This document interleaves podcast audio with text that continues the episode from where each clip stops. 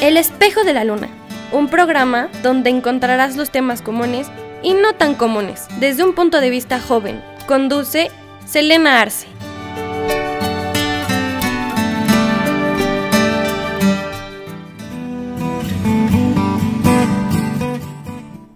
Hola, ¿qué tal amigos? Yo soy Luna Azul y me da mucho gusto poder estar con ustedes de nuevo. Espero que se la estén pasando increíble hoy y bienvenidos a un nuevo episodio de El espejo de la luna. El día de hoy vamos a hablar de un tema muy delicado, que sin embargo todo el mundo le encanta tocar, como podrán haberse dado cuenta en el título. Sin embargo, antes de ponernos sensibles con los términos de machismo y feminismo, antes de atacarme por alguna otra opinión o preguntarme simplemente si estoy a favor del machismo o del feminismo, los invito a escuchar mi perspectiva sobre estos términos, la cual es la siguiente. Quiero aclarar, por supuesto, que mi perspectiva no es algo común tampoco está del lado del feminismo y tampoco está del lado del machismo. Mi postura se podría decir es neutral y se puede resumir en una sola oración. El feminismo es tan malo como el machismo y el machismo no es tan bueno como el feminismo. Sí, se escucha raro, pero antes de que me quieran quemar por cualquier razón, quiero aclarar un pequeño punto. Me refiero a esto sin llegar a extremos donde uno quiere traumatizar al otro y prácticamente erradicarlo de forma física, psicológica o algo por el estilo. No estoy a favor de los asesinatos, de los feminicidios, ni de ningún otro tipo de asesinato. Existe una canción de una banda británica que lleva por título Mundo de Mujeres. Por supuesto está en inglés, pero desde que esta canción fue anunciada en la lista, yo me imaginaba una canción feminista algo que refleja literalmente que las mujeres somos independientes, capaces de hacer cualquier cosa que nos propongamos, entre otras cosas. Sí, tal vez suena muy empoderado, por supuesto, pero lo que sucede es que las canciones de esta banda en específico suelen tener este tipo de toque feminista. Claro, obviamente tienen canciones de amor, pero también tienen canciones feministas que incluso han sido muy populares. Una de ellas incluso es uno de los himnos de la comunidad LGBT. Por, poco tiempo después, cuando estuvo disponible, por supuesto, escuché la canción. Más que nada, quise fijarme en la letra. Y en efecto, yo tenía razón. La canción trata sobre empoderar a una niña cuando es pequeña, para aprender, para poder vivir como mejor le parezca y dándose a respetar en todo momento. Sin embargo, hay un párrafo completo que me llamó mucho la atención, hablando sobre cómo darnos a respetar. Me gustaría compartirlo con ustedes, principalmente porque es el coro de la canción. La canción, como ya dije, se llama Mundo de Mujeres y dice, si nunca te han dicho cómo tienes que ser, lo que tienes que llevar o cómo tienes que hablar, si nunca gritaste para ser escuchado, no has vivido en un mundo de mujeres. Si no puedes ver, eso puede cambiar. Solo quiere el cuerpo y no el cerebro. Si crees que es así como funciona, es porque no has vivido en un mundo de mujeres. Esto me recuerda, por supuesto, y creo que no seré la única, a la situación que se vive diariamente ahora más frecuentemente en los metros de la ciudad, tal vez en la calle o en algún transporte público. Sin embargo, también me recordó a un texto que me compartieron y que leí hace poco en un taller de género que he estado tomando. Este texto, que tengo muy a la mano y que recuerdo perfectamente, nos habla sobre el mundo de las mujeres, precisamente. Lamentablemente no recuerdo el título, pero sí puedo contarles que este título hablaba sobre empoderar a las mujeres desde un inicio.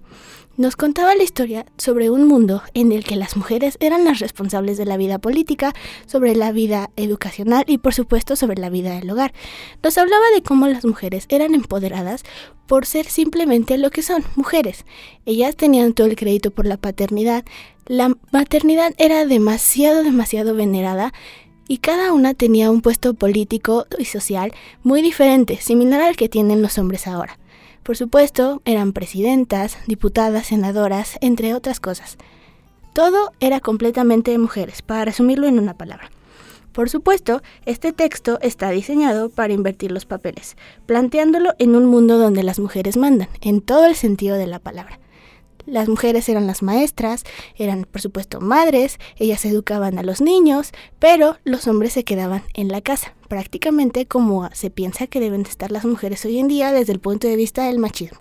Los hombres se quedaban en casa, no trabajaban, no recibían ningún apoyo económico, no iban a la escuela, entre otras cosas. Se emocionaban mucho cuando iban a dar a luz a un niño varón, pero no tanto porque este niño pudiera continuar con el legado de las mujeres, sino porque este niño podía ser educado para quedarse en casa junto con su padre, para educar después a sus hijos, para atender a su esposa, a sus hermanas, entre otras cosas era muy poco probable que estas personas pudieran ir a la escuela, ya que las mujeres eran las que iban a la escuela, eran poderosas e incluso, recuerdo ahora, existía una parte en la que el órgano sexual de cada una de estas personas, dependiendo si era hombre o mujer, podría ser venerado o incluso despreciado. Se argumentaba en este cuento que la vagina de las mujeres era muchísimo más poderosa que el pene de los hombres. ¿Por qué? Porque ya que se encuentra escondido, por decirlo de alguna forma, y protegido hacia adentro, se argumentaba que era porque era un lugar sagrado, un lugar que muy poca gente le debería de tener acceso, un lugar precioso e incluso muy valorado incluso económicamente. Por otro lado, el pene de los hombres, dado que estaba completamente hacia afuera, no valía absolutamente nada, estaba desprotegido y cualquier persona podía tener acceso a él. Es un cuento un poco drástico, sí, pero como ya dije, habla perfectamente sobre las mujeres. Y por supuesto, como pueden notar, este cuento puede tener el objetivo de hacer sentir a las mujeres capaces de gobernar el mundo, cosa que a mí se me hace muy válido e incluso emocionante. Siempre he querido gobernar el mundo, no lo voy a negar. Claro que cada quien a su manera. Regresando al texto, muchas niñas con las que estaba tomando este taller y que también leyeron el cuento admitieron que se sintieron empoderadas y capaces de volver esto realidad. Además de que estaban felices de que la mujer fuera venerada de esta manera, especialmente por el papel de progenitora que representa. Y claro, ¿quién no estaría feliz de poder tener el poder en sus manos no solamente de la familia, sino sobre la sociedad, sobre las personas y prácticamente sobre todo? Sin embargo, yo, que suelo llevar muchas cosas hacia el lado contrario, solo pude pensar en una sola cosa. ¿Cómo es que se sentirían los hombres? Por supuesto había hombres en este taller de género porque el taller no era exclusivamente para mujeres.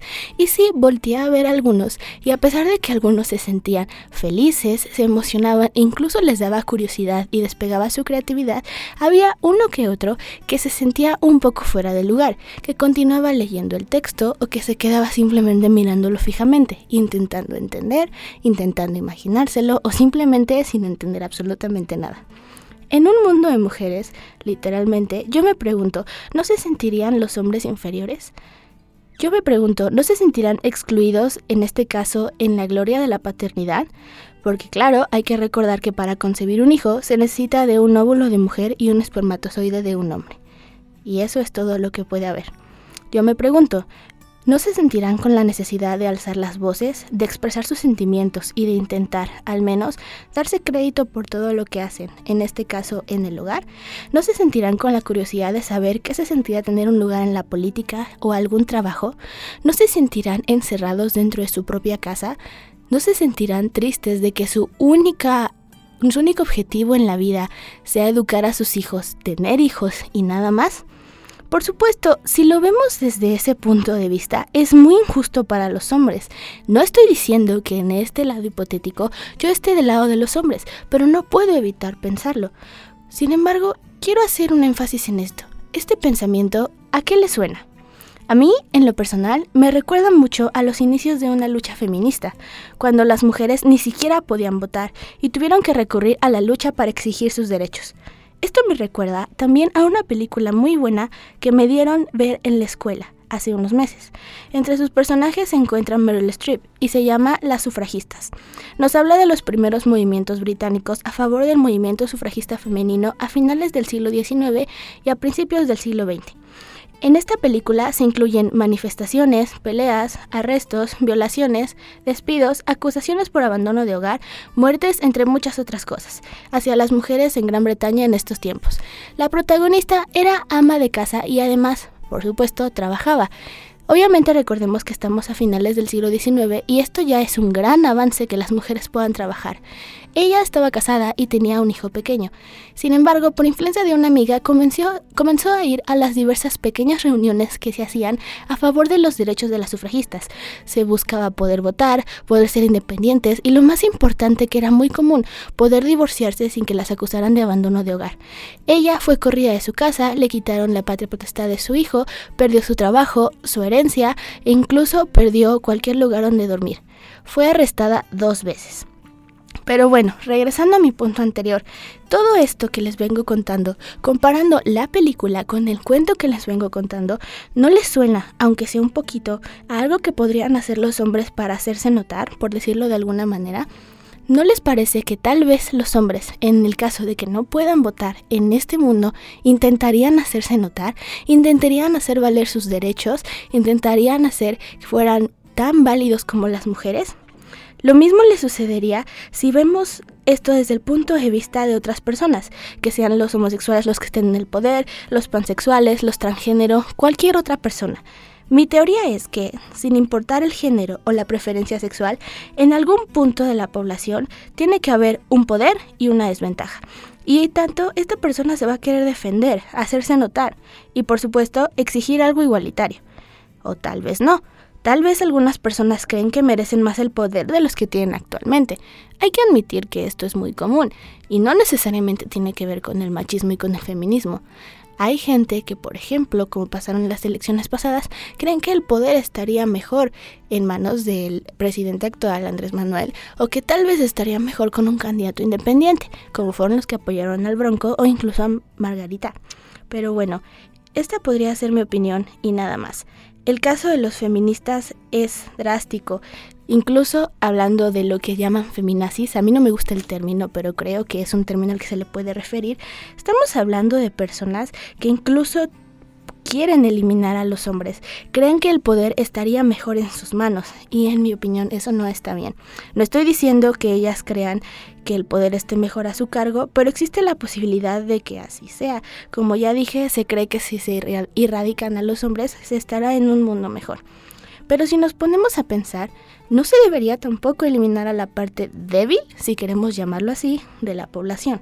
Imaginemos en este caso ahora de las feministas drásticas, por no decir feminazis por supuesto, se logra eliminar a los hombres. Claro, ellas ganarían, el mundo estaría a favor de las mujeres y tal vez tendríamos el mundo que les vengo contando en este cuento. Pero luego, ¿qué sucedería? ¿Qué pasaría con aquellos hombres que se consideraban feministas? ¿Acaso ellos quedarían eliminados también? ¿O habría alguna excepción por apoyar a las mujeres? ¿No sería esto injusto? ¿Y qué tal con las mujeres que se consideran hombres o viceversa? ¿También quedarían eliminados? Por supuesto, este es un caso muy diferente, al igual que con los transgénero.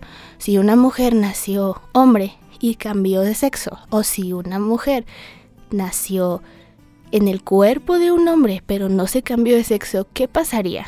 Serían eliminados por sus órganos sexuales o por la forma en la que se sienten. También hay que admitir que hay un estigma muy grande sobre cómo se define hombre y mujer, y esto no tiene nada que ver con el feminismo y con el machismo, sino más allá, pasemos un poco a la comunidad transgénero. Se define, por supuesto, a los hombres y a las mujeres por su órgano sexual, y aunque cambien y se conviertan de hombres a mujeres o de mujeres a hombres, el órgano, ya sea que lo quiten o se lo cambien, siempre van a ser definidos por ese órgano sexual exactamente. Creo que es un poco injusto. Pero bueno, regresando al tema, ¿qué pasa si las mujeres feministas logran tener el poder y eliminan completamente todo?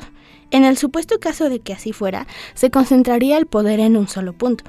¿Qué precisamente es lo que se argumenta del machismo? Exacto, que el poder se queda en un solo punto. ¿Y eso no sería prácticamente lo mismo que el machismo? Sí, mucha gente piensa que el feminismo es mejor que el machismo por diversas prácticas, por diversas formas de pensar, entre otras cosas. Y yo estoy completamente de acuerdo. Pero si lo vemos desde este punto de vista, invirtiendo los papeles, está mal.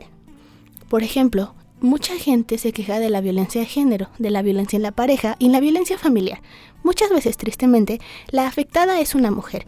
Y por supuesto, existen campañas en las que se apoya a la mujer, se les dice pide ayuda, divórciate, mándalo a la cárcel, él tiene que pagar, entre otras cosas. Pero yo me pregunto, cuando es al revés, ¿qué es lo que sucede? Hace unos minutos exactamente vi una noticia sobre cómo un hombre era violentado en la relación. La mujer no lo dejaba comer, no lo dejaba salir, lo alejó de su familia, le pegaba, entre otras cosas. Y por supuesto me metí a los comentarios para saber qué es lo que la gente pensaba. Me sorprendió ver, eso sí, a mujeres que estaban a favor del hombre y que decían que nadie debería de ser violentado, pero también había hombres que decían que el hombre era una mariquita literalmente una mariquita, que debió de haber tomado el control de la relación y enseñarle a la mujer quién manda. Pero eso es machista, creo yo. Pero sin embargo, esto que está pasando, esto que pasó en la relación donde la mujer tenía el control, ¿no es un poco lo que buscan las feministas drásticas? Sí, sé que no estoy muy informada al respecto, pero sé precisamente que es algo muy parecido porque tengo una amiga feminazi o feminista drástica que piensa que es mejor eliminar a los hombres. No estoy diciendo que el machismo esté bien, por supuesto que no, porque el machismo me molesta muchísimo y no pienso entrar en detalles sobre sus ideas. Sin embargo, voy a tocar por último un punto. Yo tengo novio y desde que empezamos a salir me he acostumbrado a que él me lleva a mi casa a la hora que se debe considerar temprano. Sin embargo, por supuesto, llega el punto en el que yo también voy a su casa o incluso lo llevo en su trabajo. Esto significa que debo de regresar a mi casa sola, cosa que sinceramente no me molesta en absoluto. Me creo perfectamente capaz de ir y venir a cualquier lado sin problema. Sin embargo, me llamó mucho la atención un comentario que mi mamá me hizo hace ya un tiempo. Me dijo que no debía de andar por la calle sola después de, haber, de ver a mi novio y dejarlo en determinado lado. Y yo pensé, invirtiendo los papeles como siempre, en por qué tenía que dejarlo en determinado lado y regresar, pero esto era peligroso. Y me contestó que era diferente, porque él era hombre. Y bueno, yo me quedé muy sorprendida, porque mi mamá se ha declarado a favor del feminismo, aunque no de eliminar a los hombres o alguna cosa parecida. Sin embargo, me di cuenta de algo. Tristemente estamos criadas y vivimos en un mundo de hombres. Esto también me lo dijeron en mi curso. Podemos ser muy feministas, lo cual está perfecto, pero al final todos nacimos con las ideas de que los hombres pueden hacer determinadas cosas que las mujeres no. Y no me refiero a cosas como trabajar o ser ama o amo de casa, cosa que tristemente todavía existe, sino por cosas pequeñas como esta. ¿Cómo es posible que en esta situación mi novio pueda andar tarde en la calle, el metro, el camión y entre otros lugares, pero yo no? Claro, a mí también me daría miedo estar sola a determinadas horas de la noche en estas mismas rutas. Por más feminista que sea yo, el mundo de hombres, por así decirlo, me impide sentirme completamente segura, y eso es algo que tristemente ni todo el feminismo del mundo puede cambiar. Con esto quiero dar a entender que no importa quién tenga el poder, no importa el género, el otro sector, por decirlo así, se sentirá en peligro en algún punto. Es por esto que creo que tanto el feminismo como el machismo se encuentran mal, porque al final de estos puntos una parte terminará sintiéndose débil o vulnerable, al menos en estas situaciones. Por eso yo creo que deberíamos de buscar la igualdad en todo el sentido de la palabra. Mismas oportunidades, mismos miedos, inseguridades. Si queremos ponerlo de alguna forma, mismo crédito por la paternidad y la maternidad, por el trabajo, la cultura, entre muchas otras cosas. Por supuesto, esto está sobre la educación, que es el punto principal. Me da mucha tristeza decirlo y es muy difícil cambiarlo, pero es algo que las luchas diarias no pueden cambiar. Claro, pero como dije, todo está en la educación y en el mundo en el que vivimos. Me gustaría saber qué es lo que ustedes opinan y por supuesto no busco ofender a nadie. Es un tema muy controversial y espero que mi opinión no haya ofendido a alguien, que es lo que menos quiero. Espero que mi punto de vista haya sido respetado y lo sea tanto como yo respeto el de los demás. Pero bueno, esto sería todo por el episodio de hoy. Me alegra mucho compartir estos puntos con ustedes y espero que sea así por mucho tiempo. Muchas gracias por acompañarme en esta compleja práctica. Mi nombre es Luna Azul y muchas gracias. Que tengan un lindo día y hasta la próxima.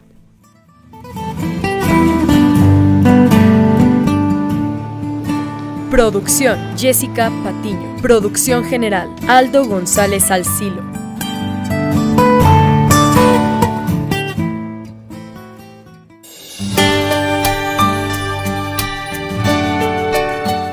Gracias por acompañarnos en El espejo de la luna. Te esperamos el siguiente episodio, no te lo pierdas.